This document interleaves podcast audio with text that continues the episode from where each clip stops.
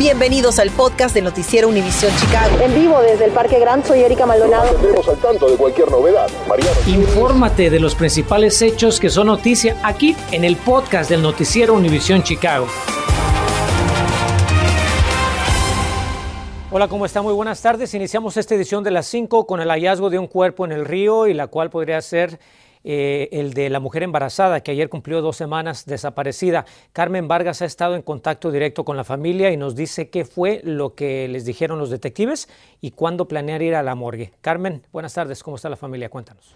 Enrique, muy buenas tardes. La familia se encuentra completamente desesperada por no tener detalles del paradero de, eh, de Karina. Me comentaron precisamente que un detective fue esta mañana hasta su casa para informarles sobre el hallazgo del cuerpo de una mujer en el río Chicago. Dicen que llamaron a la oficina del médico forense y ahí les informaron que tenían que esperar hasta el día de mañana para venir hasta estas instalaciones a identificar el cuerpo.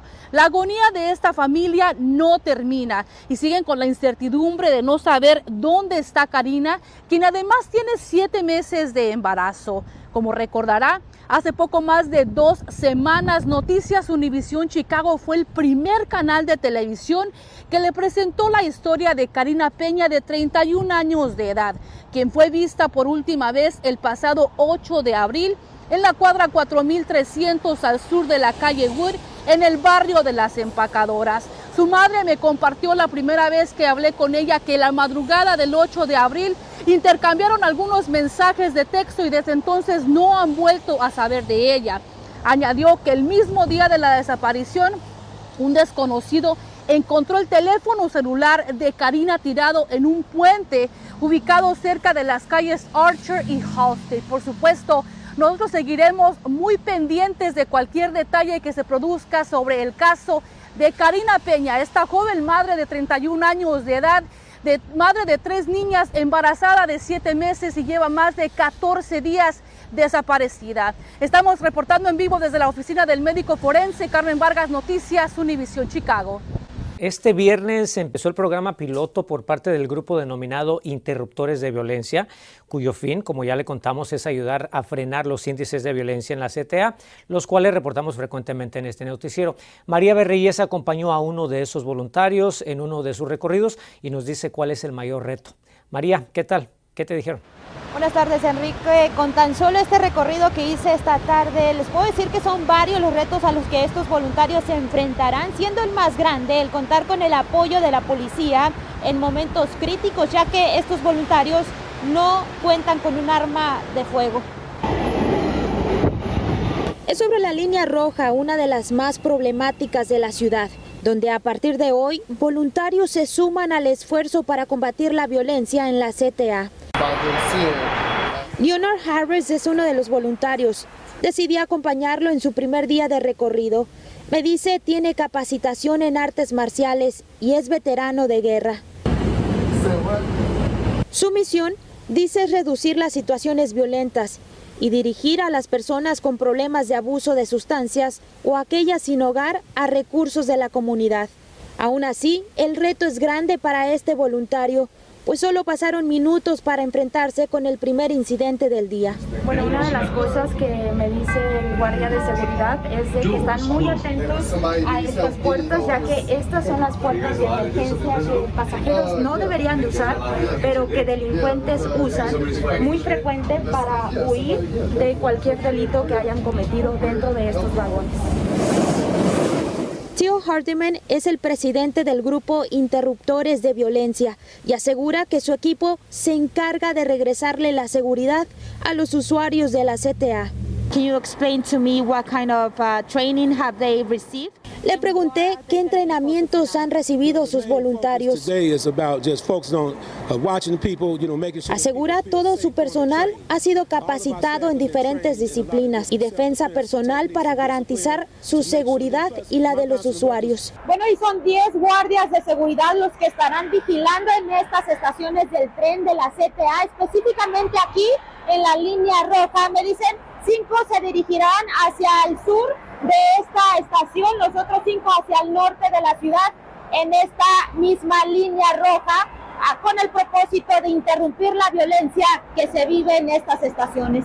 Pues está un poco grave, está un poco grave la verdad, porque este, se mira mucho, o sea, desde ahora de esto de la pandemia, de lo de la pandemia, pues este, como que mucha mucha inseguridad. En, Cifras de incidentes violentos en la CTA muestran un aumento desde el 2020, donde se registraron 169 en todo el año, 171 en el 2021 y en lo que va de este 2022 ya son 50. Eh, no es como antes de, de, de lo que pasara de la pandemia, ¿no? Antes estaba un poco más tranquilo, ahora no, ahora se mira un poco más más peligro en, en, en todas las estaciones del tren y todo.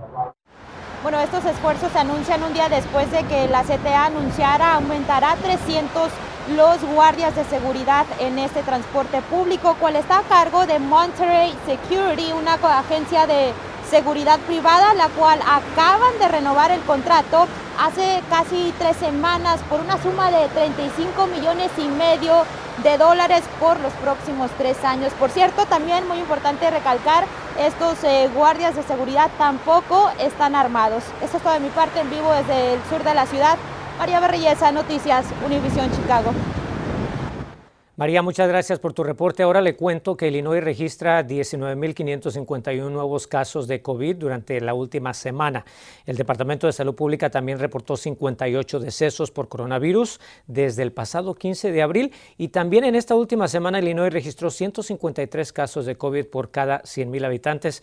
En cuanto a la vacunación, más del 68% de la población está completamente vacunada y el 51% ya tiene el refuerzo. Las autoridades advierten que el número de contagios por la pandemia ha venido subiendo lentamente, por lo que recomiendan el uso de la mascarilla en interiores para adultos mayores y personas con el sistema inmunológico comprometido.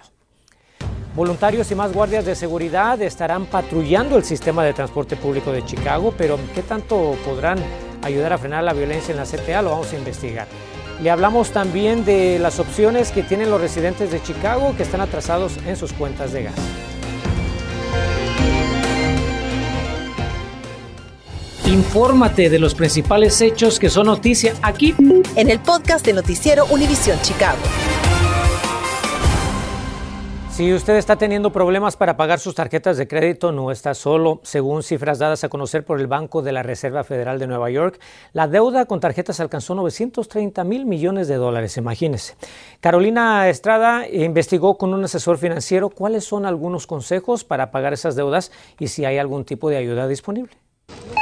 La alza en los precios de los alimentos, productos y servicios está llevando a consumidores como Rubí a usar sus tarjetas de crédito para el pago de sus gastos básicos. Con todo que sube y los gastos de la renta y todo eso no me ha dado el dinero más bien para pagar los pagos. En febrero la deuda de los consumidores en el país llegó a más de 40 mil millones de dólares, un incremento del 11%, el más alto en dos décadas mientras que la de las tarjetas de crédito subió un 20% según datos de la Reserva Federal. ¿Cómo te hace sentir el que no puedas hacer el pago mínimo de tus tarjetas de crédito? Estresada, me siento estresada y que no puedo salir de eso. Así que conversé con el economista Carlos Guamán para saber qué deben hacer quienes se encuentran en esta situación.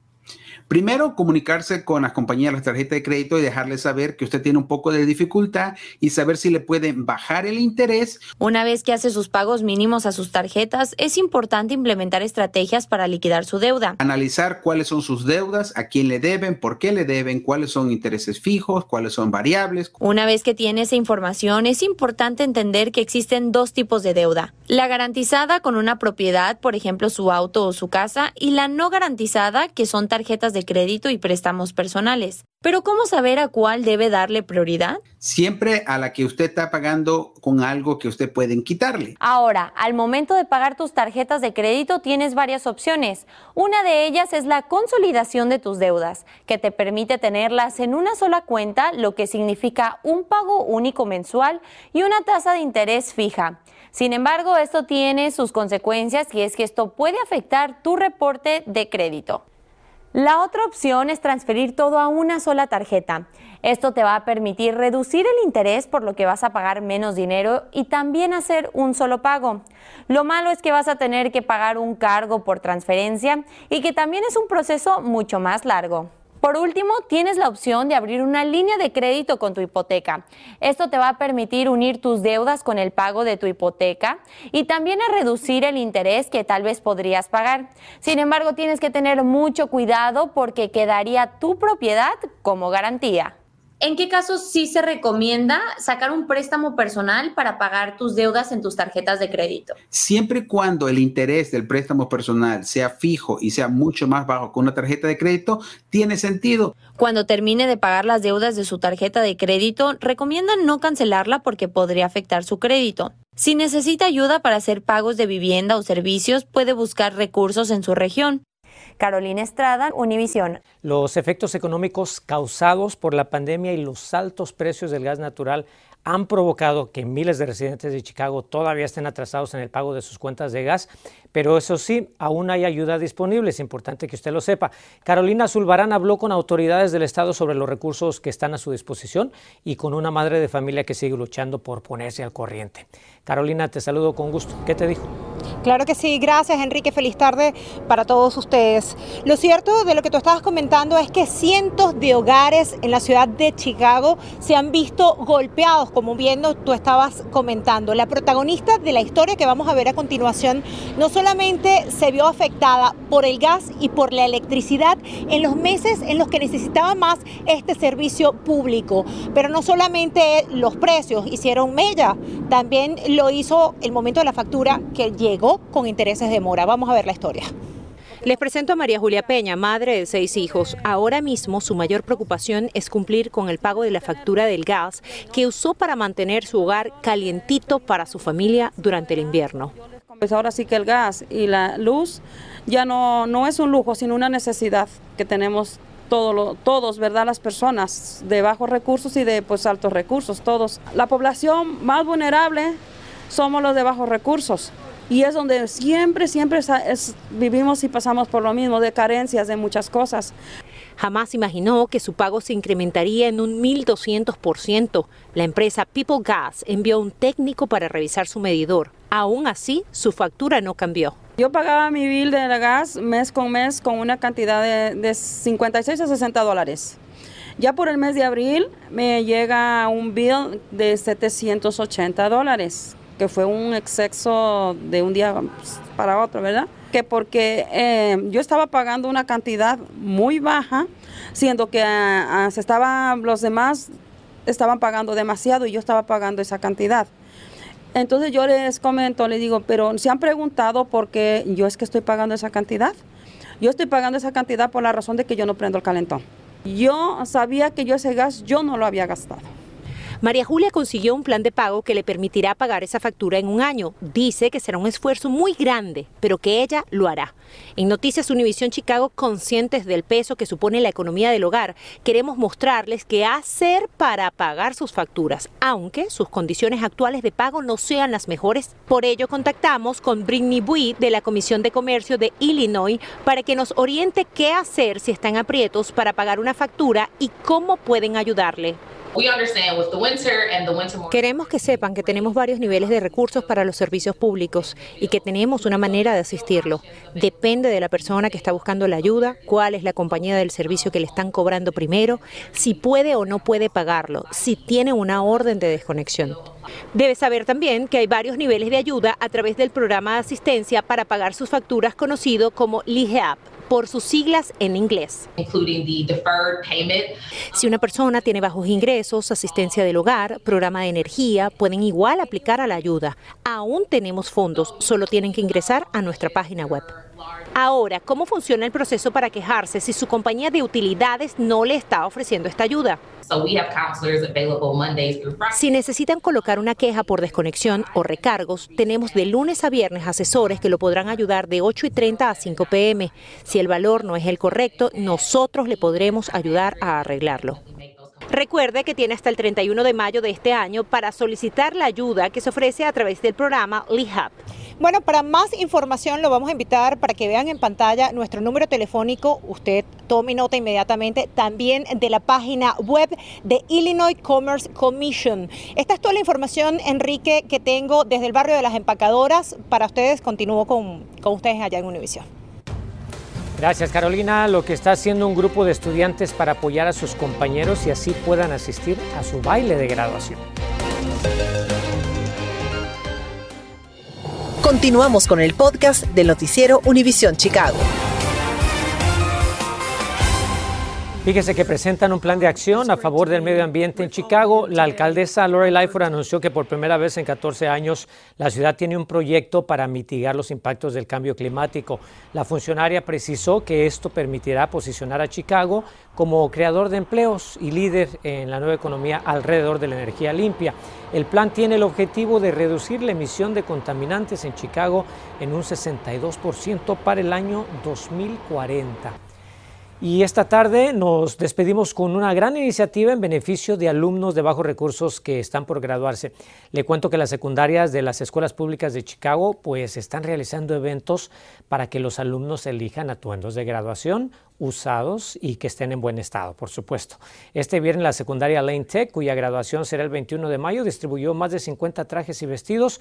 Los estudiantes interesados en donar o elegir ropa, zapatos y accesorios para su graduación pueden enviar un correo electrónico a gbeescobar, ahí lo tiene, arroba cps.edu bonita iniciativa y mucha suerte para todos ustedes. Gracias por acompañarnos, buen provecho, aquí le esperamos esta noche a las 10. Gracias por escuchar el podcast del noticiero Univisión Chicago. Puedes descubrir otros podcasts de Univisión en la aplicación de Euforia o en univision.com diagonal podcast.